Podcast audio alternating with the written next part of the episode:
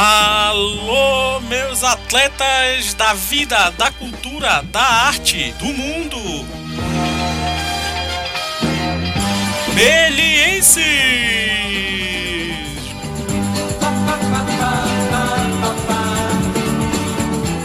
Bem-vindos, meus atletas, meus queridos, né? Nessa arte de viver, né? Nessa arte artística, né? Que É, se chama. da qual todos somos Fazemos aprendizes. parte, né?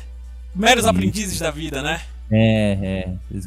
Uma viagem da qual todos somos aprendizes e que ela só acontece uma vez, né? É, Exatamente. Que a gente saiba, né? É.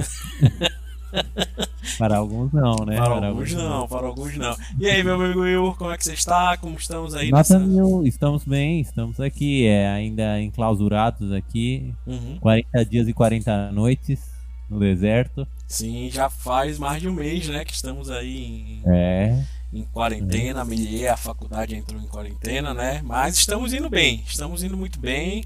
As aulas continuam sem parar, avaliações sendo entregues e corrigidas, né? Então estamos Isso. com um bom retorno, estamos com um bom retorno. Alunos participando, né? Alunos os participando. alunos estão emocionados com esse controle da Melier, a Melier dando uma aula, De- né, Exato.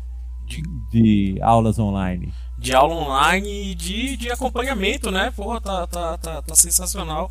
Acho que tá até mais do que a gente esperava e tá sendo Tá muito até bom. mais, tá até muito mais do que a gente esperava. Tá muito bom Aqui, mesmo. Momento aqui, orgulho, puxa saco aqui. Orgulho meliense. então, hoje vamos falar de uma década aí que eu acho que muitos vive- viveram, né? Aí agora, né? da- na- falando é, cinema- cinematograficamente falando, né? é, muitos alunos aí viveram essa década, né? Já começaram aí o início de começar a ir pro cinema, ver uns filmes legais aí, principalmente animações, né? Um- uma década aí que as animações bombaram, né? Os efeitos ainda mais também bombaram bastante. Mas estamos entrando na década de 2000. Uma Yeah. década, a década do bug do milênio. A, a década começou com o bug do milênio pretenso e não ocorreu, né? E não ocorreu, todo mundo pensando que ia ter uma catástrofe, né? Que tudo ia parar, luzes iam apagar, celulares iam parar. Né? É, o mundo seria um grande apagão que nem aparece naquele filme do Blade Runner novo, né? Exato. aham. Não aconteceu, não aconteceu. E não aconteceu. Aquele, aqueles eventos sim, que ficaram hoje- famosos e não ocorreram. Exato, exato. Né? E O o bug que deveria ter sido e nunca foi. O mundo ia acabar, né, nos anos 2000, o mundo ia acabar também, as previsões, né, no que o mundo ia acabar, ia ter uma grande explosão, não sei o que, também nada, até agora. Nada, até agora eu tô procurando esse asteroide Esse aí. asteroide aí, né, uma década aí que pro cinema também foi, foi muito importante, principalmente para esse nosso na, na- da animação, né, teve Sim, um crescimento sim. absurdo, né, no- É, das animações é, geradas por computador, né? Uhum. Isso em primeiro lugar. Depois a história da a Pixar, que aí Pixar, né? praticamente é, mostrou seu. Depois, do começo ali dos anos 90, a gente teve Toy Story, Vida Uhum. de Inseto, mas nos anos 2000 foi onde, né, teve, é, a gente teve essa profusão de filmes. Nemo, Monstros, Incríveis. Oli, né, É, Wall-E. Isso, uma a quantidade. junção entre Disney, né, e, e- e Pixar também. É capaz de a gente fazer uns podcasts aí sobre essas. É, é, mas é engraçado que teve essa, o forte foi essa mudança mesmo. Acho que a, a, a Disney ah, Uhum. foi deixando de lado a animação tradicional e aí a animação 3D praticamente dominou. a Dominou, década, né? Exato. E, também entra a grande, a outra grande produtora de filmes aí de animação, a DreamWorks, né? Isso. Shrek chega bombando, Shrek em 2001, né? É, Procurando Nemo em 2003 também. Tem também um outro, um outro estúdio aí que chega bombando, que é a Ghibli, né? De animação. É, Ghibli, é, Ghibli é um estúdio que a gente já, já. Não sei se a gente mencionou, a gente vai mencionar um pouco nesse, mas.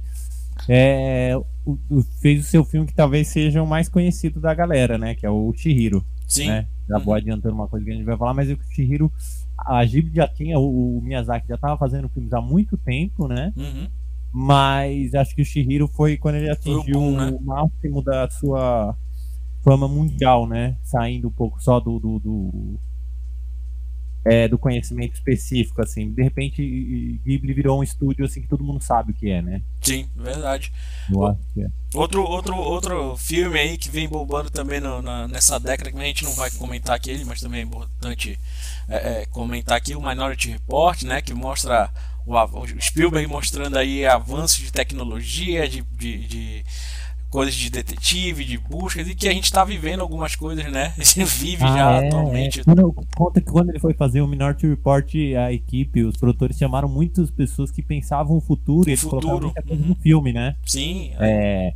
aquela identificação por retina. Exato, que hoje em é. dia é comum já pra gente, né? Já é, tá então, são coisas que a gente tá vendo chegando aí, cada dia mais, né? Minority Report é um filme que tentou imaginar um futuro próximo aí. Um filme muito legal também, muito legal. Sim, sim. E, e, e então uma década aí com bastante coisa aí. Vai ter Pulp Fiction, né? Do, do, com Tarantino, Onde os Fracos Não Tem Vez, também putas filmes na década. É, é, Requiem para o Sonho, Gladiador vem aí também nessa década. Vem então, Bastardos é, Inglórios. O cinema brasileiro se, se consolida. Cinema né? brasileiro também vem com grandes... A gente vai ter filmes aí que vão vão ser vistos muito lá fora, vão ser eh, atingir sucesso de bilheteria aqui. No começo, vamos dizer, no final dos anos 90 ali teve uhum. a retomada, e aí nos anos 2000 acho que teve uma consolidação no cinema. Alto da Compadecida em 2000, né? Um puta isso, filme, isso, é. né? Um puta filme aí. Que... Tropa de Elite, que é a Tropa de Elite que marca, né? Um, um uhum. momento de virada aí do cinema também. Sim, então, e a gente vai comentar sobre um aqui, né? A gente não vai entregar agora, mas a gente também vai comentar sobre filme brasileiro aqui, né? No, no, no nosso é, podcast. Tem que falar, tem que falar, tem que falar. Então vamos começar aí essa grande década, a década de 2000. Acho melhor, acho melhor a gente começar pelo começo mesmo. Vamos pelo começo, pelo. O começo é o verbo. É o início do, do fim, do meio, já dizia, né? Raul. O começo é o que vem, é o que vem antes do meio e bem anterior ao fim, né? E bem anterior. Acho que nessa ordem. O início, mas vamos começar pelo quase o fim, né? Do, do, se for a gente for contar por ano, mas vamos começar aí com um filme, eu acho, uma ficção científica a, a, a, que é mais uma porrada so crítica social do que ficção científica. Mais uma ficção científica que é só a base, né? Que a gente vai ver. É, mais um filme que a gente é. fala aqui que a, a ficção científica é uma base, né? Mais um, um, É um filme que aí que eu acho legal que ele, ele mistura, tem é, live action, mas tem muito de animação, muito Sim. de 3D, né? E muito de efeito prático também. Muito de efeito prático. É o, o, o artbook desse filme aí, que eu uhum. sempre tô namorando, nunca compro, é um dos mais bonitos. Quem tiver, quem tiver a fim de comprar um artbook bonito, esse filme é lindo, hein? Então, acho que o, esse artbook tão bonito vem aí do filme que é o Distrito 9, né? Pô, o Distrito 9 é um filme sul-africano, é uma produção sul-africana, neozelandesa e americana de 2009. É, coprodução, né? Uma coprodução entre esses, esses, países aí, né? Mas mais é, é, da África do Sul mesmo, né? Até porque o filme se passa em, em Joanesburgo, né? Na, na, na, África do Sul, que é a maior cidade ali da, da África do Sul, né? No, acho que se eu não me engano, ele passa em 1982, 80, alguma coisa assim. Não, né? ele começa a história. A história é o seguinte: é, uhum. lá em Joanesburgo chega uma nave alienígena uhum. em 1980 80, né, é, décima nave alienígena ali. Tinha uma série dos, ano, do, dos anos 90 que era assim também, Alien Nation. Você conhece daí? Não, é não, não, não, não, conheço. então, chega uma, uma nave alienígena. Uhum. É, no, na Alien Nation era no deserto de Mojave. Uhum. Esse daí era em Joanesburgo. E aí o que, que acontece? Essa nave alienígena é colocada ali num bairro periférico de uhum. Joanesburgo. E eles ela começam trava, a os né. Lá em cima, ela, Oi? ela meio que é, é falha, né, em cima desse, desse É, ela falha, é, a nave chega na, na Terra, não sabem por que, que ela desceu uhum. na Terra. E ao contrário dos filmes aí que a gente tem, Independence Day, de ataque alienígena, não, os alienígenas eles não atacam a humanidade, eles tentam viver ali. Sim. Eles chegam, parece, fugindo, não sei se são refugiados, o que são, e eles a, humanidade também não liga e não sabe muito disso. Uhum. E aí des, de, despacham eles para um bairro ali periférico que é o tal do Distrito, que é o Distrito 9, 9 né? né? Uhum. E aí o filme mostra a relação é, de um funcionário do governo, na verdade um funcionário que parece de um, numa organização parecida com a ONU, assim, é, né? Uhum. E ele vai e ele tem que despachar esse pessoal, esses alienígenas, para outra área, para uma área ainda mais distante da onde eles estão.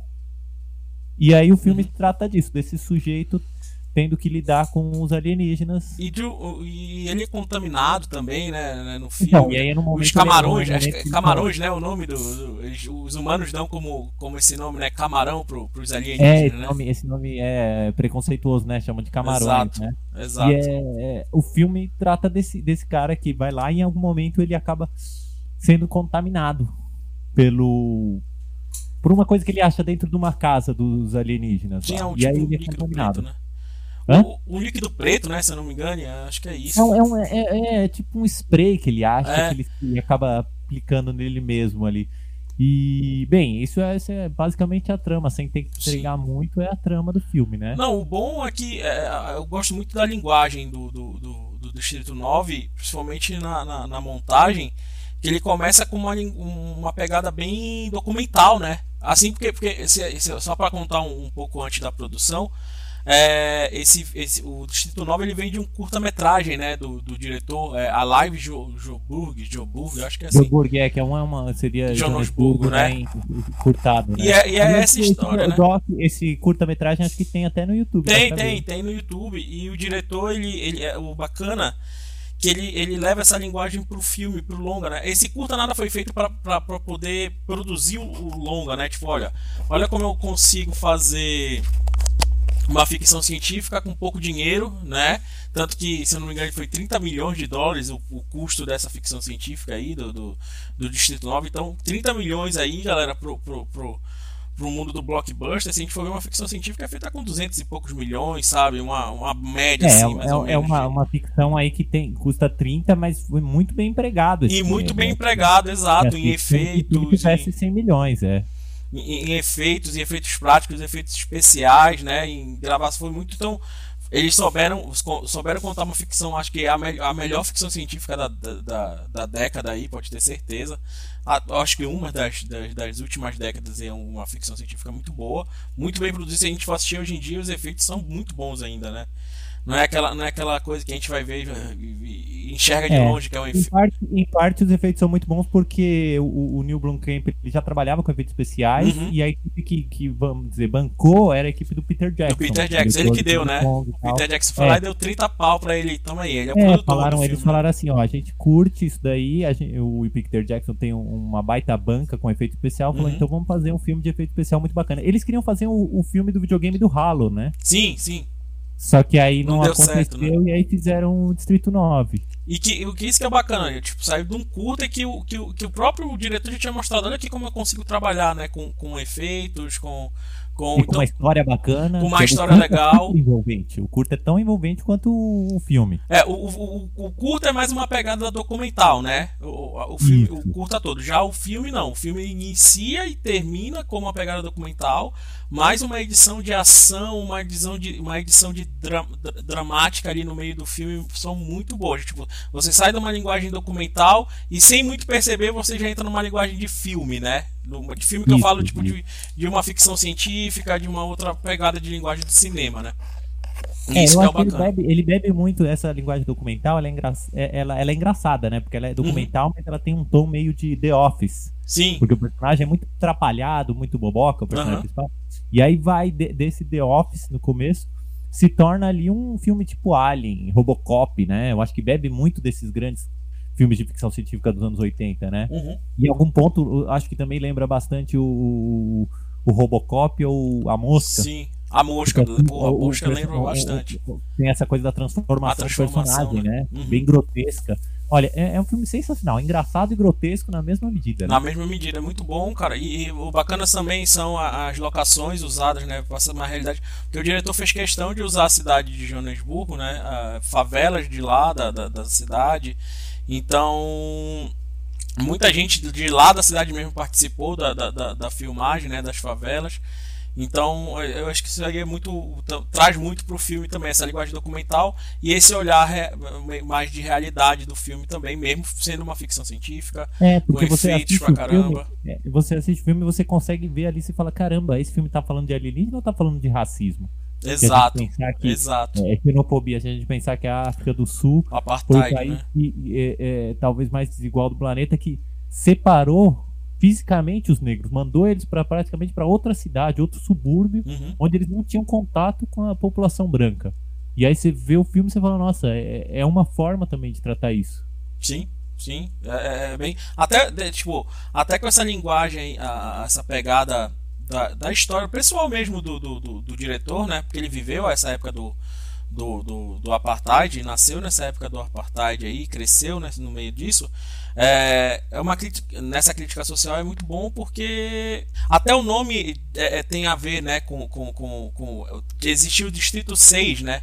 Na época ah, do Apartheid. Sim, que, que, do apartheid. Uhum, que era na cidade do Cabo, sabe? Que era tipo. Foi ah. demolido só para fazer uma construção para casa de, de branco, sabe? Então, ah, é. eles homenageiam até isso no nome. Então, pode ser. É isso que a gente fala sempre para os alunos, né? Quanto mais pessoal for essa, essa sua relação com a narrativa do seu filme, mesmo que ela esteja ali entre linhas, né? Isso tudo, vai, a, história vai ser até mais interessante do espectador assistir, né? Então, sim, sim. o Distrito 9 traz muito disso, né? Esse filme tem isso e aí é, só acrescentando mais uma coisa, ele é sensacional, tal, teve uhum. todo esse background do diretor, só que depois o diretor meio que não conseguiu. É, o sucesso foi tão grande, o filme foi indicado ao Oscar, né? Sim. Ele não conseguiu se manter naquela, naquele cassino que é Hollywood, né? Ele fez mais dois filmes aí de ficção científica e praticamente ficou foi colocado de lado, né? Sim, sim. Talvez. Acho que ele fez é Chap, né? Também. Ele fez Chap, fez Elysium, dois né? filmes que foram muito piores, tanto de crítica quanto de bilheteria. Ele hum. ia fazer um filme do Alien, e foi colocado de lado. Agora ele faz curta-metragem, ele tá fazendo vários curta-metragens direto pra internet, bem legais os curtas. Sim. De ficção também, com essa pegada de efeitos especiais. São bem bacanas, mas. Distrito 9 é o filme, né? É, dentro do, do da roda de, de, Hollywood, acho que ele não. Vamos dizer, ele não é uma, uma, uma das ficou, maiores né? apostas hoje, não, né? Ele foi e meio que desapareceu. Não sei, né? É difícil. Hollywood deve, é muita grana, é muito pensamento que tem lá mais conservador é difícil, né? O cara talvez voltar, vamos ver. Sim, mas eu acho mais, mais difícil de voltar. Mas é um filme que, que, que, que mistura muito é, um bom, um, um, bom grito né, social aí, misturado com ficção científica, e que eu acho que vale todo mundo assistir aí, principalmente pelos efeitos, né? Os efeitos dele são, são muito bem feitos. Tanto... Não, são sensacionais, são sensacionais. O desenho das armas são sensacionais, dos, uhum. dos alienígenas, tudo, aquele, aquele exoesqueleto que ele usa que parece do Alien, tudo é Sim. é muito divertido. Meu, eu lembro de eu estar assistindo esse filme e ficar chocado como o filme estava sendo, tipo, divertido para se, se olhar. Filme divertido demais de se olhar. Foi, foi um espetáculo para quando lançou e até mesmo por causa do, do, do budget, né? Do, do, de quanto foi quanto foi usado de grana e quanto, quantos efeitos são tão bem feitos assim. Mostrou, olha aqui como o 3D e, o, e, o, e os efeitos práticos e um bom planejamento, né? Funciona. Casa tudo, né? Casa tudo. O filme, tipo, casa os efeitos, os efeitos práticos, o, a movimentação de câmera, né? Tudo casa. Sim, tudo casa. É isso? Vamos falar mais alguma Show. coisa do Tito 9? Não, não. Boa. Falar não é nada, não. Assistir, se divertir. Só assistam, é vai ficar chocado com quanto o filme é engraçado e grotesco. Bem grotesco mesmo, que as cenas da transformação do cara são. Não, e a cena do teste com a arma, meu, eu tinha, eu tava, eu tinha acesso, eu não sabia se eu ria ou se eu chorava quando estão testando a arma em cima de porco. De... Caramba, o que, que tá acontecendo? É muito bom, é muito bom, é muito bom. Ei, fica aí a dica. Fica a dica, hein, galera, vale a pena. Então agora vamos. Bora, bora. Vamos pro início. Início, quase início então. da década, né? Vamos agora vir para cá pro Brasil, né? Vamos, vamos vir pro Brasil, sim. Vamos vir pro Brasil falar um filme brasileiro aí que, que, que vale a pena. Acho que por quem não assistiu ainda é, é, é, tá perdendo, né? E quem já assistiu já pode ter certeza que assistiu mais de uma, duas, três, quatro, cinco vezes esse filme. Porque eu acho que é onde, onde consolida bem essa volta, né? Do, do, do, do cinema brasileiro Principalmente depois lá que a gente já falou, né? Na década de 90 teve aquele retorno com o Carlos Joaquim que você falou. Mas eu acho é, que aqui. Tava vindo alguns filmes aí, mas o, acho que o filme que é, é, marca, finca a mudança e a partir do qual os filmes depois vão ser Uhum. comparados é esse, né? Todos É. os filmes que vão ser feitos depois vão ser comparados a isso daí. E que lá Pro bem fora. pro mal, né? E que lá é, pro bem e pro mal. E que lá fora foi um grande. Um grande fez, um, fez bastante barulho, né? Fez bastante. Também É, indicado ao Oscar. indicado ao melhor Oscar, Filme, de de, fotografia, edição, melhor filme estrangeiro, vários Oscars aí. Exato, roteiro adaptado, diretor. Então, galera, nada mais a gente tá falando, acho que vocês já sabem, do famoso e grandioso filme Cidade de Deus. Dadinho é o caralho, meu nome agora é Zé Pequeno, porra. O nome dele é Zé Cidade Pequeno. de Deus aí de 2002, do diretor do Fernando Meirelles e com a direção da Katia Lund, né? É, é- é- é um filme, pô, nem tem como falar que esse filme não é nem um pouco ruim. Não tem como falar que esse filme é ruim, mas também é um filme é, é, com boas e más críticas, né? Trazido aí por causa até mesmo do, do, do roteiro, né? Que se passa numa favela lá do Rio, que é a cidade de Deus, né? Começa onde. O o filme vai começar com, com, com, a- com o surgimento da cidade de Deus, né? Que seria uma vila para moradores, para gente de classe baixa e tal, né? Trabalhadores, né? trabalhadores A e tal que foram lá e o surgimento, né? O crescimento, o surgimento dessa, dessa favela e também da violência aí dentro dessa, dessa favela, né? Através do através de olhar de alguns de alguns personagens que é o que é o Zé Pequeno, né?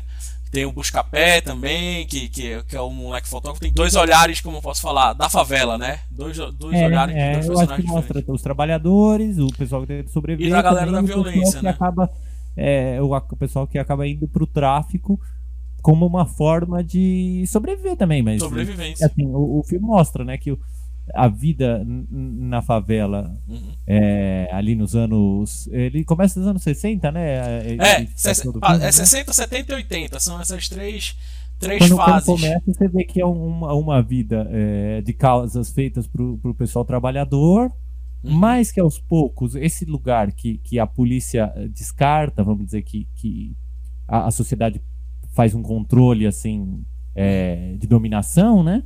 Aos poucos vai criando seu próprio poder interno, entre outras formas, com o tráfico de drogas, Com o né? tráfico Já de que o drogas. tráfico de Exato. drogas é proibido, que o comércio de drogas é proibido, esse lugar que é afastado, que é que a, a polícia e a o, o governo não se preocupa, então aqui a gente vai começar a se organizar Uhum, pelas drogas que são proibidas e pelas armas, né? E, é, e ajudando a população também, mostra muito disso também, né? É, Tinha É, tudo é isso, uma mas a relação- população. Sim, sim, é uma relação co- com- complicada que o filme tenta mostrar disso, né? Uhum. De que não é, é, bandidos e, mocinhos não são tão fáceis, porque quem, quem diz quem é bandido, né? Sim. Aonde, como que eu fui colocado nessa posição de bandido, né? Verdade. E o. Pô, a, a- tudo, acho que esse filme traz uma fotografia maravilhosa.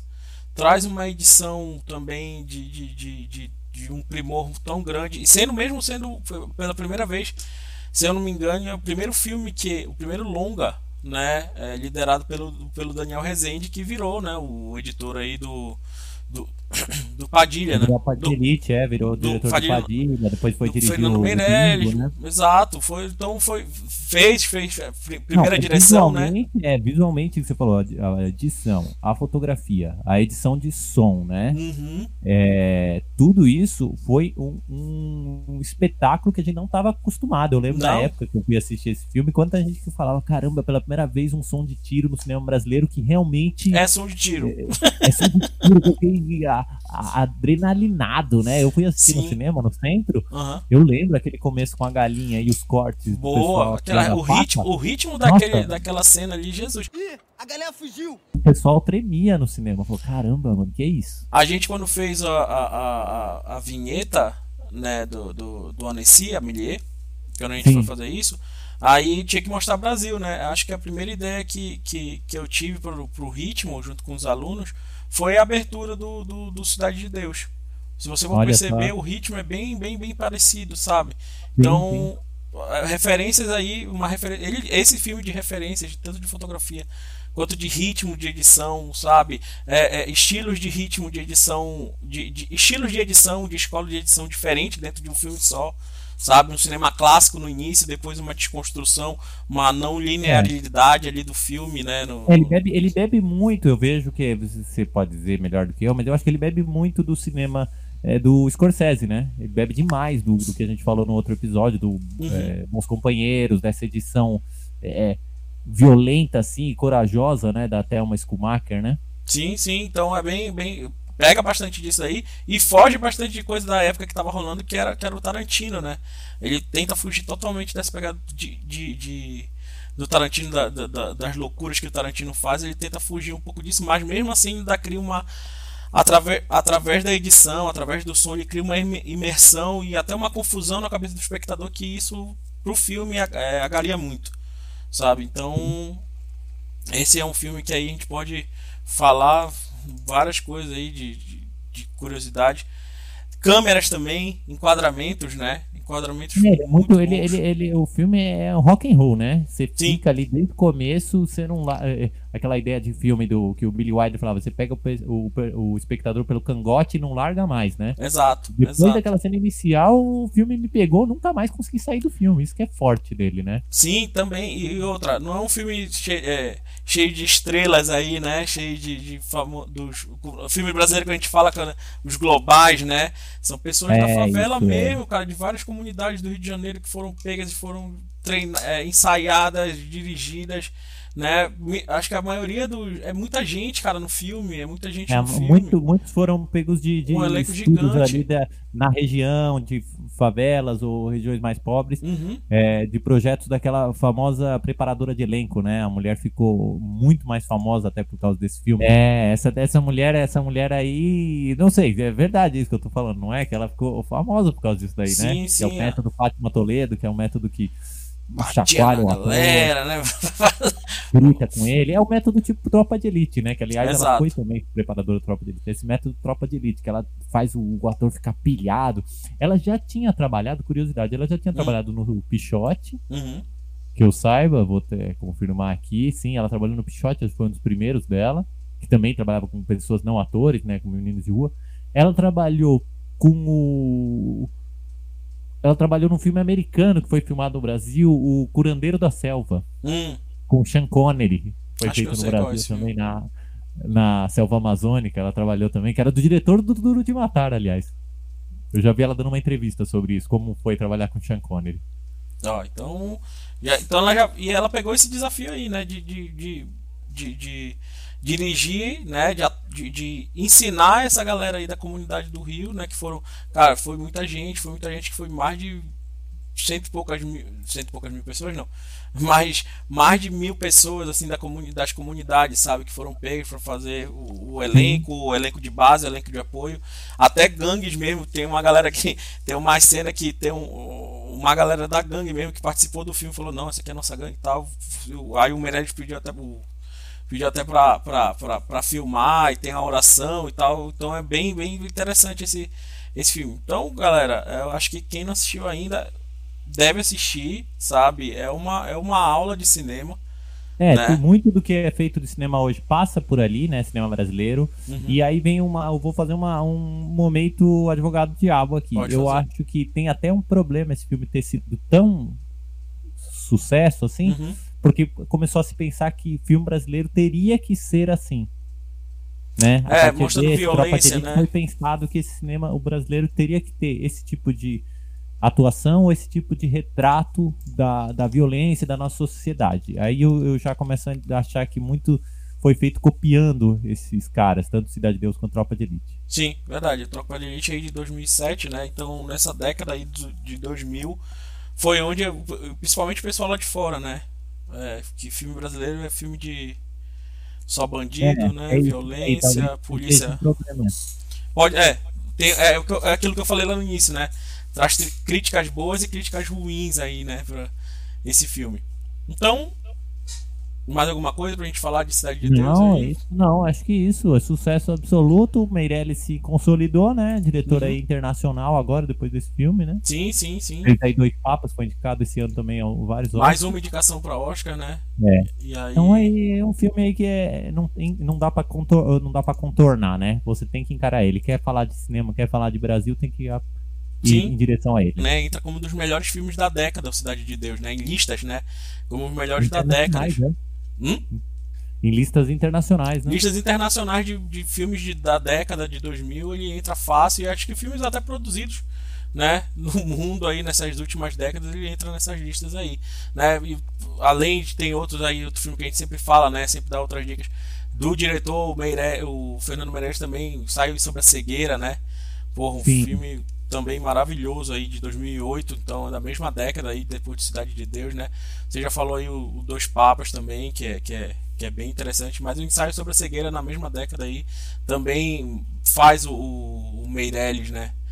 Ganhar um, um nome maior aí. Lembrando, total, lembrando que o Meirelles começou com, com, com com, com, publicidade, né? Ou dois aí, ou dois filmes, é, cresceu bastante aí. Publicidade, fez muita televisão, Meirelles fez muita televisão. Lembro que a gente, a gente não pode pensar também que o cara começou já sendo diretor de cinema. Não, né? não, não, não, não. Que Ele fazia, fez Ratimbum, fez muita coisa que eu assisti quando era criança. Sim, acho que o, o primeiro filme dele foi o. Não sei se é de 98, Menino Maluquinho, né? Menino Maluquinho ah, 2. É, fez Menino Maluquinho também. O 1 ou 2, né? Acho, é, o dois, dois. acho que foi o 2 que ele fez só. Aí depois tem o Domésticas também, que é um outro filme também muito bom. Tá? Quem não assistiu é. ainda aí vale a pena assistir. Aí vem Cidade de Deus, ensaio sobre cegueira. Né? Não sei se o Jardineiro Fiel, que é. é Jardineiro Fiel também, que, que é fez logo depois dois. de Cidade de Deus. É, mas não sei se ele fez tanto sucesso quanto o, o ensaio sobre a cegueira e o Cidade não, de Deus, é. né? Na verdade, nenhum deles fez um sucesso monstruoso do Cidade de Deus, né? Mas uhum. todos eles ele conseguiu aí tirar um trocado aí. Sim, sim, sim. Então o Meirelles vem de uma carga também muito grande de, de trazendo de filmes, de, de, de, de, produções aí antes de fazer o Cidade de Deus, que foi o, o, acho que foi o, o filme, né, dele. Ganhou. Isso, é. Ganhou prêmios, foi indicado ao. Pô, só, só de ser indicado ao Oscar já é. É, então, aliás, falando isso, às vezes tem isso também. O cara faz um filme e fica marcado com ele. No caso do Meirelles, ficou altamente marcado. Eu, eu lembro uma vez, eu fui numa entrevista com o Babenco, também diretor uhum. brasileiro aí, né? É, famoso, falecido recentemente. O, o Babenco falava na entrevista, falou, meu, todo mês eu recebo o telefonema de alguém em Hollywood que acabou de ver Pichote. Aí ele falou, o cara acabou de ver Pichote, liga pra mim e fala, vem aqui fazer outro filme. ele, falou, ele falou, mano, mas eu fiz um monte depois, mas aquele filme fica a minha marca. Fica a marca dele, né? É, ligam pra mim porque acabou de assistir de novo aquele filme. Então, olha aí. É... Pra Deus também vai ser isso na carreira do Meirelles. Principalmente porque ele não manteve dentro desse tema, né? O tema é, da violência, da violência né? urbana né? no Brasil, ele, ele não, não, não, continuou. Ao contrário do Babenco, né? Que fez outros filmes, o, o Meirelles ele é mais é... Fez aquele ali, já foi para outro, né? É, eu acho que ele, ele, é muito, ele é muito eclético, né? É, eu acho que também, acho que também, ele fugiu pode um ser pouco pro bem pra... pro mal, né? É. Que aí as pessoas assistem um não lembram que ele fez o outro também, né? É, ou fugiu também por, até por, por causa das críticas que, que ele sofreu, né? Tudo isso, mas aí, aí só ele vai poder dizer isso pra gente, né? É, a gente chama ele pro próximo podcast. a gente vai chamar aí, aguardem. É. Espere. Então bora, bora pro próximo filme. Vamos pro aí. próximo? Então agora vamos falar de Triângulo do Medo. Esse aí não é aí? é. Aí, esse aí foi uma indicação minha, tá? Esse eu vou mandar até um, um agradecimento extra esse daí para a professora Larissa, professora de animação uhum. aí, né? Porque ela que me indicou esse filme e esse filme é, me, me, quando assisti eu fiquei assim, meu Deus, que filme é esse? É um filme de 2009, um thriller de terror é um Você filme de terror. esse, esse eu não, não, não vi ainda. Não assistiu. Não Triângulo do Medo, só, só pra contar um pouco dessa, da, da história Bom, do Triângulo do Medo, um filme de terror aí, uma montagem cíclica muito, muito bem feita. Tá? Ele só, só, só pra falar um pouquinho, ah. os jovens, né? Começa, cara, começa um filme muito bobo. Sabe? É, jovens vão fazer um passeio de iate, né? E é, começa a acontecer no meio dessa viagem aquele clichê, né? No meio da viagem começa a acontecer tempestades e tal, e aí eles são salvos por um navio, um transatlântico, um cruzeiro. É. E aí nesse cruzeiro acontece várias coisas, tá? O, o, cruzeiro são, eles são meio que obrigados a pular para esse, pra esse cruzeiro por causa do tempo. Ele surge no meio de uma neblina, o cruzeiro e tal. E eles entram nesse cruzeiro e esse cruzeiro está vazio. É. E aí começa uma montagem cíclica, começam fatos acontecerem. Mostra, acho que são, se eu não me engano, são seis, seis, seis atores, eu acho, alguma, alguma coisa assim. Uhum. Tá?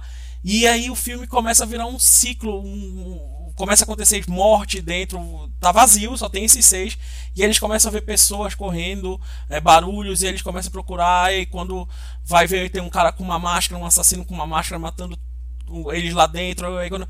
Cara, o foda é, se eu contar uma parte do filme, eu tô contando muito spoiler. Você desmonta. Eu desmonto. Exato. E é um filme feito de repetições sabe? Feito de repetições. a atriz principal, a atriz principal, ela tem é, é, é, bem coisa de além do terror, eles trabalham também com problemas psicológicos aí nessa nesse é. filme.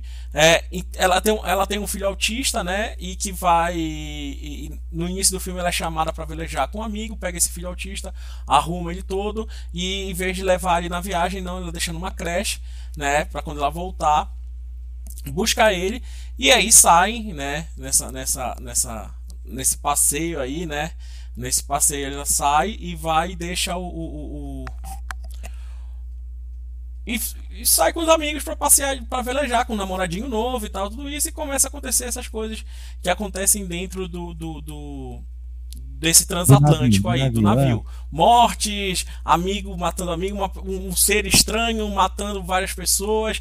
E aí começa a, a, a, a, atriz principal começa a entrar num ciclo de, de acontecimentos, vai zerando tudo e vai voltando, vai zerando tudo e vai voltando, vai zerando tudo vai voltando. No início do filme, nos 20 primeiros, 20 primeiros minutos do filme, você vai falar assim: que, que filme bosta. É. Você vai chegar e vai falar assim, cara, é, é, é não quero assistir. Enganou, é, é, é, um é clichê. E aí eu, eu, entro numa coisa que eu acho muito ruim de, de, de série, né? Tem umas séries que eu não assisti porque, tipo, sei lá, os três primeiros episódios não são tão legais. Aí a pessoa vem pra mim e fala, porra, mas assiste o, o quarto ou o quinto, pra, tu vai ver que a série vai ficar bem melhor. E aí eu falo assim, porra, não vou assistir, eu quero que a série me, me pegue no quarto, quinto, né? No, no, primeiro episódio já. Esse filme é aquele negócio dos 10 primeiros minutos do filme, se ele não te pegar, você não vai mais assistir, mas eu digo, assista. Mantém, se mantém. Mantém, seja forte, sabe? Porque depois dos 20 primeiros minutos de filme, o filme se torna algo surreal, sabe? E é um ciclo atrás de ciclos, vai e voltas, vai e voltas, vai e voltas. Então ele fala muito sobre sobre coisas psicológicas, né? É, é, a estrutura do filme, né? Mesmo te deixa perturbado, tá? É, é meio que insano depois do, dos primeiros 20 minutos. Você, vai assistir, você começa a, a, a, criar várias teorias dentro da sua cabeça daquele ciclo de quem é aquela pessoa que está atirando, de quem é que está matando, quem é aquele mascarado, quem não é. E você começa a criar várias coisas na cabeça e o diretor ele amarra tão bem, acho que ele amarra tão bem o filme que ele vai quebrando todas as tuas essas tuas teorias. Você vai criando teorias Entendi. atrás de teorias você, atrás de teorias. Perdido, aquele filme que você fica perdido. Que você fica, per... fala, você fica perdido. Exato, você fica perdido. Quando, mas, quando você pensa que está indo para o lugar, ele vai lá e te corta. Sabe? Então começa a entrar num ciclo gigante. E quando você pensa que no final tá tudo. Vai tudo se resolver. Entra num ciclo de novo. E, cara, é sensacional é sensacional. É sensacional. Verei, verei então. Assista tá, tá esse filme, Triângulo aí. do Medo, tá? É, é, é, um roteiro muito bom, um roteiro muito bem, bem, bem, bem construído, tá? Uma estrutura bem construída de edição, principalmente, tá? É uma, uma, uma edição muito bem feita, tá? Feita lá, lá nos Estados Unidos. É, ele é meio que se não me engano. Seus alunos aí de edição, então, lição de casa. Lição de casa e eu já passei em prova ele para eles analisarem. E é, muito é, bom. E é, e é, um filme muito, muito, muito, muito bom. É uma produção americana, Reino Unido e Austrália, tá? Tem essa coprodução aí gigante, tá? Mas é, é um filme de edição. É um filme de edição. A verdade é essa. É um filme de edição e que se você quer criar. É, é, é criar teorias na cabeça do espectador e quebrar essas teorias na cabeça do seu espectador, esse é o filme que você tem que assistir. Se ah, quer brincar... entendi. Filme, filme é... quebra-cabeças. Quebra-cabeças, exato. Quebra-cabeças. Exato. Um quebra-cabeçazinho de leve. Tem um pouco de terror, vai ter um pouco de, de gorezinho também no filme, tá? E que eu acho sensacional. É da mesma pegada, é da mesma pegada quem já assistiu. Não sei se você já assistiu o Babadook. Já assisti Babadook, já assisti Babadook. Sim. Então, pega um pouco da pegada do Babadook, que é um pouco a pegada do, do, do, do, Triângulo do Medo. Vou ver, vou, vou, vou. Me interessa, assim. Então é isso, vou Triângulo do Medo. Vou ver, vou ver. Fica a dica. Quebra-cabeça me interessa demais. Filmes que quebram a cabeça e que, e quebram expectativas também. Tá? Quebra... Verei, verei. Que é uma Aliás, expectativa. falando nisso, você já assistiu Primer? Já, falando um do outro dos anos 2000, já assistiu Primer? Não, nunca assisti. Fica aí a dica do outro filme quebra-cabeça. Esse filme depois você me explica depois, que é esses filmes assim que você assistiu você também fala de viagem no tempo, sei lá. É, é um louco, é um filme louco. Se você assistir, depois você me explica num dos podcasts aqui. A gente faz um podcast pra quem assistiu Primer. Foi indicado por um aluno meu. Eu assisti, meu. Até hoje não entendo esse filme. Primer. É de que é? É de dois quando? É 2000 e. Vamos ver aqui. 2004, Primer. Filme super independente. 7 Tá. mil dólares o cara fez com o filme. Vou assistir, vou assistir. Já tá anotado aqui. É, é aquele filme um pra um, sabe? Ele tinha um take pra uma cena. Não dava pra fazer o segundo Sim. porque não tinha a câmera. Sim. Já, já, esse, já o Triângulo do Medo, não. Já tem su- superprodução, já gosto. É uma- não, não é- não chega a ser uma né? Puta terror já- superprodução, mas, mas, cara, é uma locação só, basicamente, sabe? Principal, assim, grandona, é uma locação só, que é o navio, sabe? E, e, e, e como filmar as mesmas coisas de várias formas diferentes, de vários ângulos diferentes, é, é, é, é, é- é sensacional. E como deixar tudo amarrado. É uma grande aula de continuidade também. Como Nossa, de, de verei, quebra de verei, continuidade na edição, mas de continuidade na produção sabe? Tipo, se você for juntar os pedaços assim dos ciclos que eles mostram no filme, no ciclo dentro desse, desse, desse navio aí, e também no ciclo, no, ciclo final que ele tem lá, se você juntar tudo isso, você vai ver, cara, os caras tiveram um trabalho de filmar isso aqui, sabe? Tipo, um trabalho grande de filmar isso Ou daqui. seja, pra quem, quem quer ver, quem, quer, quem trabalha com isso fica ainda mais louco, né? Isso, e, e- e trabalhando bastante com a culpa, sabe? O, sentimento de culpa no, no, no, no âmbito psicológico do negócio. Ele trabalha bastante com o sentimento de culpa. Tipo, de segunda chances e por aí vai, sabe? Mas que você vai ver sempre num ciclo. Brinca com déjà vu, brinca. Cara, brinca com várias coisas que é bem legais pra edição. Tá? Então fica essa dica aí do, do Triângulo do Medo. Show, show. Show de bola? Então vamos Show, pro show. próximo. Um, vamos falar Bora. um pouco de, de amor. Vamos Amor. voltar, a gente falou de muita violência, terror, né? Sim, agora vamos falar um pouco de sociais. amor, mas amor e traição aí, né? Vamos falar um pouco de amor e traição aí. Isso aí, é um filme romântico, sedutor, mas Sedutor. também que também fala sobre escolhas, né? Sim, sim, e que tem uma fotografia também. Hoje a gente tá pegando um filme de fotografia aqui bem, bem, bem, bem interessante. Tá? É, é Cidade, marcante. Distrito Esse filme agora, eu vou falar Cidade uma de coisa sobre Deus. esse filme aí no, que a gente vai falar agora. Uhum. É, eu acho se falassem pra mim assim, né, é, vamos escolher um filme do século XXI, lançado de 2000 pra cá. Hum. Eu, eu não preciso, a pessoa não precisa nem terminar a frase, eu escolheria só esse. Falar, ah, vai pra sobreviver assim ao holocausto, só um filme. Eu É acho isso. que não só você, meu amigo. Eu acho que muita lista daí, de, dessas daí internacionais, esse daí pode ter certeza que esse filme vai estar em muita lista. Eu acho, eu acho que muita lista, mas por quê? O que, que você acha? Fala sua opinião sincera aí sobre esse filmaço, que na minha opinião. Esse filme é o, é o glorioso. Eu acho que um, outra aula aí de fotografia e de edição também, que é o Amor à Flor da Pele, né? Um filme. Em inglês é em inglês, in the mood for love. The eu não sei for como Love. pronunciar Em- em chinês, É não. Fan Win- Aí já, já não, peraí. Fan Fa Win Wa. É, isso daí. Então o filme. Lá de, é, a definição do filme do, do, do país, né? Do, do que ele é. Ele é um filme sino-franco é, é, é, hong, hongkonguês. Hongkonguês. É Então, Hong Kong, né? é Hong Kong. filmado em Hong Kong. Um filme falado em Hong Kong, mas que tem uma, é, Hong Kong, China e Parte da França. produção é parte da produção francesa, eu acho. de- Deram Sim. dinheiro também ajudaram a fazer. E é isso, ainda Mood for Love. Quem não assistiu, tem que 2000, assistir, meu. Tem anos que assistir. 2000. Um filme do gênero drama romântico, né? Muito, muito, muito feito pelo, pelo diretor. O diretor é chinês, é chinês né? É, o Wong Kar Wai chinês, chinês. diretor chinês, tá? Que traz outros filmes aí também muito bons. É seu- que ele vem do cinema chinês de Hong Kong, porque é uma coisa assim, o cinema chinês de Hong Kong e o cinema chinês continental, eles são bem diferentes, porque a história de Hong Kong, como foi uma... Uhum. é, se- se durante muito tempo não esteve sob domínio do Partido Comunista, Hong Kong é muito mais avançado tecnologicamente do que a China no geral, vamos dizer, a China con- continental. Então o cinema de Hong Kong sempre se destacou demais. Hoje a gente tá vendo filmes produzidos na China continental, mas durante muito tempo, Uhum. anos 80, 90, o que a gente assistia era cinema de Hong Kong, né? Sim, sim. E, eu- e o, o, o- outro filme aí, já, a gente já, já, já vou dar uma indicação do outro filme desse diretor aí, pra quem não assistiu. 2046. Sim, né? sim, Assista muito filme, bom. Que é uma, filme é- que é muito bom também. Parece uma continuação, lembra uma continuação do Amor à Flor da Pele. Não sei se é totalmente uma continuação, porque na verdade, Uhum. falar de trama, né? No, com o Wai, vamos falar do, do filme, né? Sim, Falar sim, sim. Trama. O filme é assim: o, o Amor à Flor da Pele é assim, conta a história Uhum. de um casal que se. A, a história é assim: um casal se apaixona, são vizinhos e eles têm um caso. Só que, assim, o, o, o homem trai a mulher com a mulher do outro casal.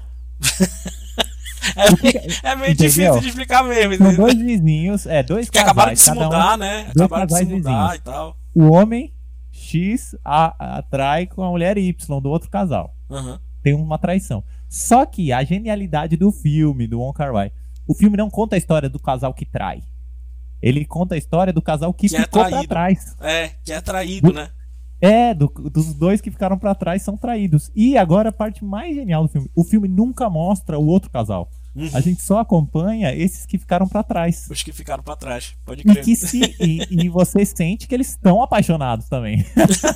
Tipo, Só que pô, eles não têm coragem de dar o, o, o que eles sabem que o, o- vamos dizer, o marido sabe que a mulher traiu, uhum. que tá traindo, só que ele não tem coragem. de, Ah, também vou trair. E aí o filme fica nesse nesse sentido aí.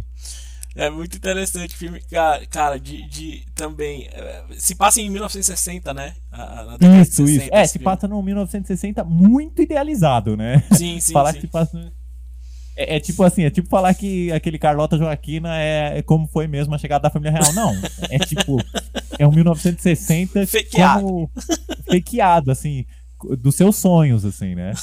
Porque todo mundo é elegante demais, só toca música romântica cubana, Sim. umas coisas que você fala, caramba, mano, Não, que isso? e cara, a fotografia desse filme também é, é um outro, é um outro Não. primor É. de fotografia.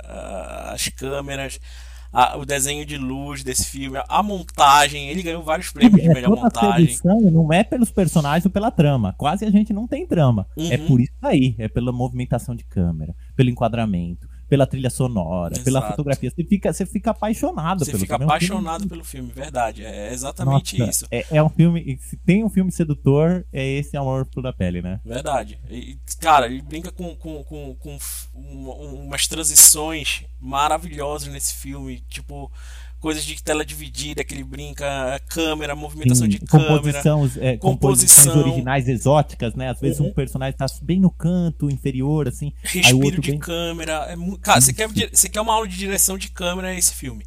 Ou, ou, às vezes aquele, aquele enquadramento que você cria um quadro dentro de outro, né? Exato. Ele usa, ele usa a janela ou o armário para criar outro quadro. Frames, né? Ele começa a delimitar espaço com frames dentro de frames, sabe? É, é, é- é perfeito, cara. É muito bom, é muito bom. Esse filme é foda, esse filme é foda. Agora eu vou falar esse filme. Eu lembro que uma vez eu vi uma entrevista do Coppola falando que Uhum. ah, no século XXI nada faz 30 anos que não produzem nenhum clássico. O Então, cinema só foi bom nos anos 80. Eu falo, meu, Coppola, amor à flor da pele. Meu Toma amigo. esse aí, É negão.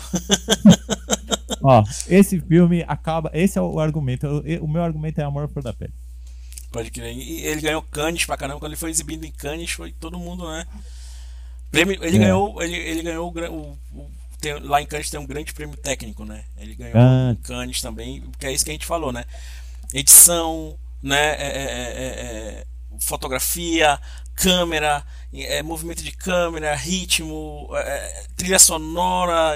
Cara, ele tem um, tem um, um aparato técnico né, uma arte técnica muito bem feita nesse filme. Então vale a pena assistir. Acho que essa foi uma das escolhas aí que, que, que a gente fez. Acho que mais por esse lado aí também, né? Pela linguagem, né? Pela linguagem Sim. cinematográfica que o filme traz, sabe? É Então, único, é, é único. Você vai ver. E, e agora falando uma coisa que a gente vai falar do, do próximo filme isso também. Mas como vai muito diferente do que a gente tá acostumado, principalmente no cinema americano, que é o cinema muito pela trama, pelo plot, né? Sim, E, e o Amor da Flor da Pele, tipo, se eu conto essa frase do, do filme, é sobre isso o filme.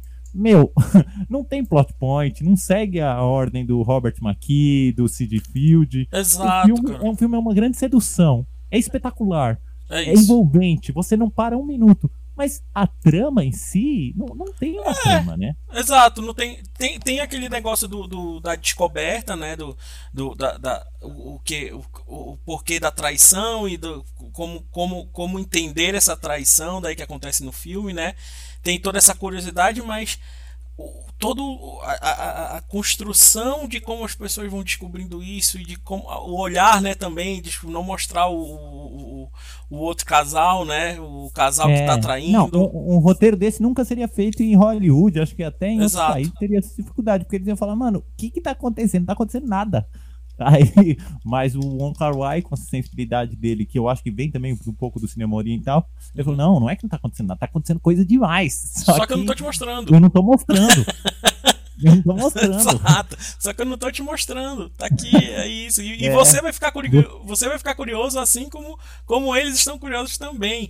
Isso, nossa, quantas cenas que cenas que eles estão dentro do carro, voltando pra casa de táxi, e você fala, caramba, mano, que ai, que, que cena é, é, sufocante, que Exato. é, sufoca a gente de sensualidade, de sedução, e não acontece nada, eles não fazem nada, não se beijam. Aliás, já, já vou, é um spoiler aqui, mas eu vou falar. Uhum. É um dos, pra mim um dos filmes mais românticos já feitos, não tem beijo. Que não tem beijo. Não tem, Não beijo. tem É um cena de spoiler, mas sexo. não tem. Não tem tem é, Meu. tem uma, sensuali- tem uma sensualidade o filme muito forte, mas não tem. praticamente você não vê você não vê corpo só- o pessoal usa aqueles terno e aqueles vestidos é, que cobre o pescoço você não vê quase pescoço no filme Uhum. e aí você fala caramba e ainda assim é um filme romântico e sedutor É muito bom. Então assistam aula aula uma aulinha de, de, ah, de linguagem cinematográfica rica aí. Vale a pena assistir. Vamos pro último? vamos vamos embora Vamos para mais uma viagem de autorreflexão?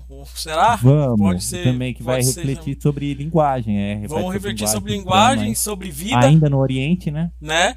Continuamos no Oriente e estamos agora em 2001, né? A gente estava em 2000 aí com Amor a, Amor à Flor da Pele. E agora vamos pro próximo ano de 2001, que é um, acho que, que uma das animações aí que fez muito barulho, principalmente pela sua beleza, né? Seu, sua beleza estética, o filme, né? Que é, que é uma viagem, né? Que é a é, é uma jornada É é uma uma jornada. jornada autorreflexiva, né? De muita piração, de muita magia aí dentro do filme, que é A Viagem de Shihiro, né? Grande filme aí dos, dos estúdios Ghibli, do renomado diretor Ha- Hayao Miyaz- Miyazaki. Hayao Miyazaki. Hayao é, Miyazaki. Falar, falar que, que ele é o Walt Disney, na minha opinião, falar que ele é o Walt Disney japonês é Pode chamar. rebaixar o Miyazaki. Porque o, o Walt Disney, o Walt Disney gostaria de ser, na minha opinião, O Miyazaki. Miyazaki. Não, brincadeira, Né? não, brincadeira. Porque o Miyazaki, ele, o cara, ele é o, o papa, né? Da É animação. Papa, né? Da na, animação, época né? que, na época do Michelangelo, em que o papa mandava em tudo. Exato, fi- filme de 2001 aí, que traz. Quer falar um pouco sobre, sobre o filme aí? O que, que o filme traz? É, o filme o Viagem de Chihiro, o trama, né? Vamos falar. Uhum, a trama é trama. uma menina que tá se mudando de casa. E ela, os pais decidem, na- quando estão indo pra casa nova, eles decidem é, pegar um atalho ali. E Uhum. aí eles encontram uma passagem para o que parece ser um antigo parque abandonado, parque de diversões. E eles entram nesse parque de diversões com a Chihiro, os pais da Chihiro e a Chihiro. Sim. Ela acaba ficando presa nesse parque. E aí o filme se passa dentro desse parque de diversões abandonado, aparentemente abandonado. Os pais se transformam, né? Eu não vou entregar aqui todo. o- Mas os pais se transformam e ela, ela acaba ficando sozinha nesse parque. Bem, de novo, eu acho que aqui a gente tá. Vou fazer um paralelo aqui com Amor à Flor da Pele. Sim. É, a trama em si do Shihiro, ela é maluca, sim, né? Podemos Sim. simplificar dessa forma, mas ela não é o essencial do filme. O essencial bem do aberta, filme é né, a forma sinal, né? como o, o Miyazaki entende cinema e animação. Isso que é, que assim, você fica envolvido com tudo que acontece, não- você não fica prestando atenção se aquelas coisas fazem sentido. Uhum. Não é uma, também, de novo, não é a estrutura americana, que os americanos têm muito disso, né? De que tudo faz sentido e tudo tem Sim. uma ordem lógica prática, né? Talvez Sim. seja porque eles Acho que são... desses três filmes últimos que a gente falou aí é bem isso. É, é, fogem disso, né? Fogem disso, total. Porque os americanos, eles têm isso. Desde a época lá do cinema do, do Chaplin, era isso, né? É, é fordista a lógica deles, Uhum. né? É linha de produção. Vem uma história, vai pra outro lugar, tem o plot point, vira... é, o, tem um escritor que fala assim, é, o sujeito nasce, cresce, estuda na faculdade, tosse e morre. É isso que é o cinema americano, né? Vai pra Michigan, isso. tosse e morre. É bem isso mesmo. Mas isso daí que você está falando, tanto do, do, do, traz muito bem da, da, da linguagem do, do próprio Miyazaki, né? Que, que ele gosta de começar as produções sem ter o um fim ainda, né? O, ele, tipo, a Viagem de Chihiro é um exemplo, porque ele começou a produção do filme e ainda não tinha o, final, o roteiro fechado né? Ainda não tinha um final do filme. E aí acho que é, o bacana do, do, do Viagem de Chihiro é isso, é essa liberdade que ele tem aí, né? De nunca saber para onde a história vai e que o enredo ele acaba ficando em segundo plano, né? É, é, não, não é tão. A história não precisa ser cheia de pontos de plot, uhum. né? De uhum. trama. Curta, né? De... Viagem aqui, né? É um filme de viagem, né? Então, é, viagem nessa, nessa piração aqui, né? isso. né? O, o que envolve numa cena, que nem no filme, é uma hora que o, o sujeito tem que colocar algo dentro da boca do cachorro. E uhum. aí você fala, caramba, como isso é delicado e como isso é interessante. E no filme americano eles teriam cortado, né? Sim. Também porque ele também não trabalha com roteiro da forma que os americanos trabalham, que é assim, é, lá é fordista, né? É Sim. É roteiro, storyboard e filme. Padrão, né? O, o, o, o Miyazaki não ele, ele fala que ele não faz roteiro nem storyboard que nem os americanos. Ele faz um que ele fala no livro dele. Eu tava lendo o livro dele esses uhum. dias aí, né? Eu tô lendo o livro dele. Ele fala assim: o que eu faço é um esboço do filme desenhado inteiro. Sim. E aí eu vou desenhando. Aí ele fala: então não é essa coisa de storyboard. É um esboço. Se eu acho que uma imagem é interessante, ela entra no filme. Ela não entra no filme porque ela entrou por palavras e depois foi transformada em imagem. Não. Ela já foi pensada como imagem. Sim. Interessante isso, né? É muito interessante, cara. E, e aí que acaba criando, né, é, do estúdio aí dele, que é, a, que é a Ghibli, né, acaba criando uma linguagem própria, né, da animação muito, dele, né, que, que, e, que eu, e que eu digo, eu tava até, a gente tava até, tava até discutindo em aula um pouco disso, eu, Portela, sabe? pra assistir um filme da Ghibli, eu tenho que estar com muita paciência para assistir um filme da Ghibli. Não tô falando que os filmes da Ghibli são ruins, mas eles são é isso, eles são curtição. Né? Eles te exigem, né? Eles te exigem uma concentração, mas também ao mesmo tempo eles te exigem um, uma paciência. Tipo, uma senta viagem, aí, né? é, sente aí que você vai viajar agora nesse mundo aqui. Então acaba criando uma linguagem que agrada uns, agrada, uns e desagrada outros, mas em termos de, de, de, de técnica, em termos de visual, em termos de, de tudo isso, em termos técnicos também, mesma coisa falando, que foi o que você falou, ele quer dar uma aula de animação ali, né? Ele quer, ele quer mostrar como a animação pode tem, é, tem, tem um poder, né? As possibilidades da animação. E é isso, o filme é isso, ele tem um enredo, mas o principal não é a historinha.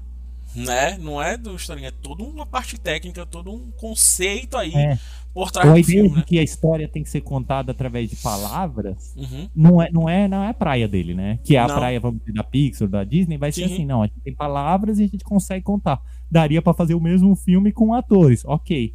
O Shihiro não. O Shihiro só dá para ser pensado como animação. O que uhum. acontece, o que você vê, as imagens, a lógica dele, ela exige uma animação, né? Sim, exato. Ele, ele é feito para ser animação, né? Acho que é. todos os filmes do, do, dele são. Quase todos, quase todos. É interessante isso. Agora, sugestão aí pra quem tá ouvindo: uhum. quase todos os filmes dele, eu acho que quase todos estão no Netflix, né? Não, então, acho que entraram no Netflix agora, quase. Vale todos. muito a ver e vale muito ver na ordem, ou tentar seguir um pouco uma ordem, porque você vê como alguns temas vão se. É, se cristalizando no, no, no Miyazaki uhum. e como quando você chegar no Shihiro ou chegar no Castelo Aimado, você vai ter mais repertório, vai estar tá mais alfabetizado uhum. para ler ele. Porque eu assisti o, o, o, Shihiro, foi o primeiro que eu assisti há muito tempo atrás. E agora eu tô assistindo todos do Ghibli para chegar no Shihiro.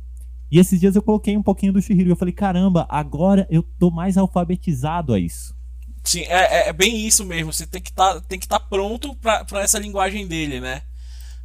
Você assiste o Shihiro, é lindo, maravilhoso, mas aí se você não tivesse preparação, né, de até pode até te atrapalhar, né, na, na, na no... É, se você tá alfabetizado o cinema do plot, né, você vai chegar lá da trama, né, eu tô dizendo plot pra sim, trama, né, sim. você vai chegar no Shihiro, que nem eu cheguei da primeira vez e falei, putz, muito emocionante algumas coisas, mas eu não consegui acompanhar tão bem. Agora que eu já vim de Nausicaa, uhum. de filmes assim... Totoro. É, Totoro que assim que, em que as questões da, da linguagem ainda ele vamos dizer não são tão malucas vou colocar esse termo talvez um pouco uhum. preconceituoso mas não. em que a viagem não é tão maluca quando eu chego no Shihiro eu já estou mais preparado sim eu acho que você mais tem que filme, né? acompanhar né? é É, é, o que acontece quando as pessoas assistem um outro diretor japonês, o Kurosawa, né? Oh. E as pessoas chegam no Kurosawa, não muita gente chega pelos sonhos do Kurosawa, que é um dos anos 90, que é muito famoso bom. e tal. Que é muito bom. Sensacional. Mas eu acho que se você chega direto no Kurosawa nos sonhos, você não talvez também tá alfabetizado pra ver os outros, né? Uhum. Pra chegar nele, pra você destrinchar ele. E Shihiro é isso, é espetacular, mas minha sugestão pro pessoal é Assiste os de 80, né? assiste, é, vai acompanhando Miyazaki pra chegar no Shihiro e pra apreciar ele como ele deve ser apreciado. Sim, o, o filme, tanto que o filme, a gente fala tanto aí do, do Oscar, e é um, esse filme é um bom exemplo pra falar como o Oscar não é porra nenhuma, né? É, ele ganha em 2000, 2003, eu acho, né? É, ganha o Ganha de melhor animação, né? melhor animação e o Kurosawa, o Kurosawa já, o Miyazaki não aceita, né? Ah, é? Porque ele, é, sim, e ele fala porque porque ele fala que ele não quer ser reconhecido por um país que bombardeia os outros por causa de política. Caramba. Então, tipo, foda-se aí o teu Oscar, tá bom, posso ganhar, beleza, mas se fodam aí, porque vocês jogaram duas bombas, né? Duas bombas Isso, atômicas é. no, no, no Japão por questões políticas, assim, e ele falou, se for aí, ganhei o Oscar, beleza. Então, tchau. E aí ele, ainda, Curioso e, é, e ele ainda ganhou, tipo, e, e- e- mesmo não recebendo, pra você o- tanto esse poder aí do, do, do, do Miyazaki em 2014, ele recebeu um prêmio honorário, né? Ah, É, é, é, é, como, como pessoas que deixaram uma, uma grande marca no cinema. Então ele ganhou um Oscar também eh, de honra ao mérito, né? Ah é não sabia, não E, sabia. é- e tá lá. Tá Ganha, lá, tá lá pra ele pegar, não sei se pegou, É, né? fica lá. Acho que não... Mas o sujeito, o sujeito é tão grande que nem, nem precisa, né? O cara, o cara é assim, tipo, tinha que ter um prêmio chamado Miyazaki, né? Sim, o cara, o cara é bom. O cara é grande bom. demais. Aliás, não só ele, né? Todo mundo que trabalha pra ele. A gente também acaba falando só do cara, mas Do todo mundo estúdio, que né? trabalha. Uhum. O estúdio todo, os animadores, os outros diretores do estúdio. É, vale muito, vale muito pensar nisso. Às vezes a gente fala só do diretor. Mas o Spielberg não faz filme sozinho, o Kurosawa Sim. nunca fez Não, filme não, sozinho, não, né? Não, ninguém. Acho que tem uma equipe. Por isso que a gente fala, tem uma equipe técnica por trás aí, né? Muito forte. Então, é- é- é- o, esse- o diretor ele vem assinando, né? Mas sem a equipe dele pensando junto, pode ter certeza que, que, Não faz sozinho. ele não faz né? sozinho, de jeito Ele nenhum. mesmo fala isso no livro dele. Ele falou: o cinema de animação é uma arte que exige muita gente, Uhum. muita gente compromissada e não é a arte de um homem só. Então a gente acaba falando Miyazaki, Miyazaki, mas não é dele só, né? Vamos valorizar todo mundo que trabalhou com ele aí. Sim, sim. E o bacana também que ele pensa aí, né, é- é- é no, no, no- no Viagem de Chihiro, né, voltando pro, pro, pro filme, ele Sim. pensa a personagem como uma heroína mesmo, né, que, que, e, e também tirando todos alguns estereótipos de, de, de personagens femininos, né, então é bastante interessante, cara. Ele, ele lê, ele vem, é, ele vem lendo mangares, né, voltados para o público feminino para fazer esse filme, entendeu? Então tem todo um trabalho também por trás aí psicológico do personagem, né, do filme. Então pra conceder essa viagem, é uma criança que não vai ter medo, né, uma menina que não vai ter medo que vai encarar a viagem aí. Essa Maluca, né? valorização dos personagens infantis e femininos é uma coisa também que ele, ele trabalha, você vê que trabalha em quase toda a filmografia dele. É Uhum. muito forte. Eu que tô, tô assistindo os filmes e lendo é, o livro dele, você vê que é uma coisa que ele se preocupa bastante. É muito legal isso. Uhum. É bem isso mesmo. É, é, artisticamente falando, você pode falar mais, do, que- acho que mais do que eu. Não, acho que é isso. Eu, eu gostaria que muita gente. A gente não falou quase de animação durante essa Sim, retrospectiva. muita gente vai falar com a gente, né, sobre isso. Mas Shihiro eu acho que tinha que falar. Eu acho que Toy Story, Uhum. é, Procurando Nemo, essas coisas, quase a maioria dos nossos alunos viram em algum momento ou sabem que existe. Sim. A gente, acho que o nosso foco foi trazer filmes que as pessoas não lembram tanto. E Shihiro é incontornável e eu acho que o Ghibli merece, a gente já falou sobre isso, talvez mereça a gente fazer Um um, episódio aqui. aí, Sim, sim. é, um episódio do, do, do- do nosso podcast com Shihiro, convidando alunos, convidando a Lika, que a gente já previamente já convidou também. Sim. Que é uma falar, grande né? fã aí né, do, do- dos estúdios também, acho que já assistiu todos os filmes. É, cara, é, então acho que foi. Mais alguma coisa pra falar do Shihiro? Não, a gente, pode- a gente não, fala- que é isso, vai falar mais isso. dele quando a gente fizer o, o podcast especial, né? É, da- eu acho que a gente pode falar de temas, é, que nem Vamos falar demais né? aí, vamos, vamos fazer, vamos ver se a gente. A professora Zoe também deu uma ideia aí da gente falar sobre a, sobre a Pixar, né? Falar sobre, sobre a história desses estúdios. A gente pode criar uma série aí de. Sobre os estúdiozinhos aí. Estúdiozinhos não, né? Esses estúdios aí de, de, É, de animação para falar mais pro nosso. Que é o nosso público, né? É o público de animação. Mas aí a gente trouxe nessa. Esse aqui é o último episódio, né? Então, do, do, do- de volta para o passado, né? Que a gente fez aí, teve esse, a ideia durante essa quarentena aí, que infelizmente ainda não acabou, né? Mas para trazer mais, mais opções de filmes aí pro, pro, pros alunos, né? Então, só para dar um resumo antes da gente finalizar aqui o nosso podcast. Então, os filmes que a gente falou foi o Distrito 9, tá? Cidade de Deus, Triângulo do Medo, Amor à Flor da Pele e Viagem de Chihiro na década de 2000. A gente não vai fazer 2010, né, Will? Porque Ah, tá tá muito muito próximo, quente, né? é, E, muito é, e a gente já tá, ainda tá muito fresco aí na cabeça de todo mundo, né? Aí a grande maioria dos filmes já assistiram, mas a gente pode fazer uma listinha, né? ah, pode ser. Dos pode 10 ser. melhores de Convidar 2010 os até alunos também 2020. fazer uma lista aí. Uma listinha, assim como a gente vai lançar aí também a lista do. do, do- já lançou a lista aí do, do- dos 10 melhores de- da década de 2000. Vamos agora pro. A gente pode fazer uma lista também depois de 2010 pra frente, né? Até, 2000, início, até 2019, né? 2020 tá, tá, vai lançar muito filme aí. Eu aguardando muito Top Gun 2.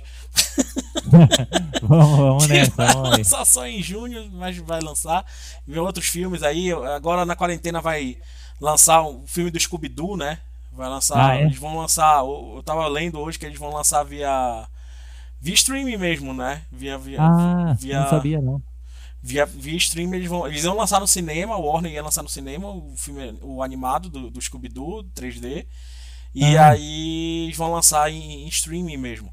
Não vão lançar no. no- não, não vão aguardar acabar a quarentena pra lançar, né, Pra no- lançar no no cinema. cinema. Curioso, Então, não sabia é não, um- não sabia não. Um filme aí que vai vir aí pra. Mais um. Tem uma animação que já lançou, acho que Trolls, alguma coisa assim. Tem uma outra animação, não sei qual, é, agora não lembro qual estúdio. Mas agora vai lançar essa animação do Scooby-Doo. Então, fechamos bem essa, esse, esse nosso. Retrospectiva de volta para o passado. fechamos bem, foi uma bela retrospectiva. Eu gostei, eu gostei de fazer. Eu gostei de fazer bastante filme aí que vou assistir de novo ou que eu vou assistir porque eu nunca vi mesmo também. Então, Isso, eu também. espero que os alunos aí tenham, tenham gostado também dessa retrospectiva e que assistam os filmes que a gente indicou, né? E, e que tanto aqui no podcast quanto lá nas, lá no- nas listas né, de top 10 nas, nas redes sociais da Melier. Espero que vocês tenham gostado aí desse. E participem, participem mais. A gente vai trazer mais convidados aí durante essa É, quarentena. vai, vamos falar sobre. semana que vem acho que a gente vai tentar trazer alguns convidados, né? Vamos, vamos começar já, já, já entrar em contato com uma galera aí para trazer mais convidados, tá? A gente deu essa. Até a gente se reformular tudo, até nessa quarentena, um mês de quarentena aí, então a gente resolveu fazer esse especial aqui, até pra gente aproveitar esse momento, assistir filmes e passar também. Já tinha, a gente já tinha tido essa ideia, né? Já faz algum tempo de falar sobre essas retrospectivas de filme, mas agora estamos aí, tá pronta, tá feita, então escutem. Quem não assistiu as outras, vai lá no podcast no, no YouTube, no Spotify, no SoundCloud, no Castbox, no Deezer, vão lá. Procurem lá podcast Meliense, tem lá década de 70, década de 80, década de 90 e agora entrando 2000, tá bom? Então, fechamos bem, fechamos com chave de ouro essa retrospectiva de volta para o, de volta para o passado, né, Will? Alguma consideração aí, final? Não, nem consideração nenhuma. Boa sorte para vocês na quarentena. Isso, continuem se cuidando, vamos trazer mais aí podcast durante enquanto não terminar essa quarentena aí, vamos trazendo mais podcasts aí interessantes. Vamos ver se a gente fala mais de estúdios, né, também, falar um pouco mais de estúdio de animação, trazer mais entrevistados aí para vocês, tá? Então, cuidem-se, lavem as mãos, cuidado ao sair de casa, usem máscara e vamos seguindo. E parabéns aí à Faculdade Melier depois de um mês aí de quarentena por esse grande trabalho aí que estamos fazendo. Não é isso, meu amigo? Show, show. Como É eu sempre isso. digo, show. Show de boela. Então é isso, galera. Um abraço, até a próxima. Tchau.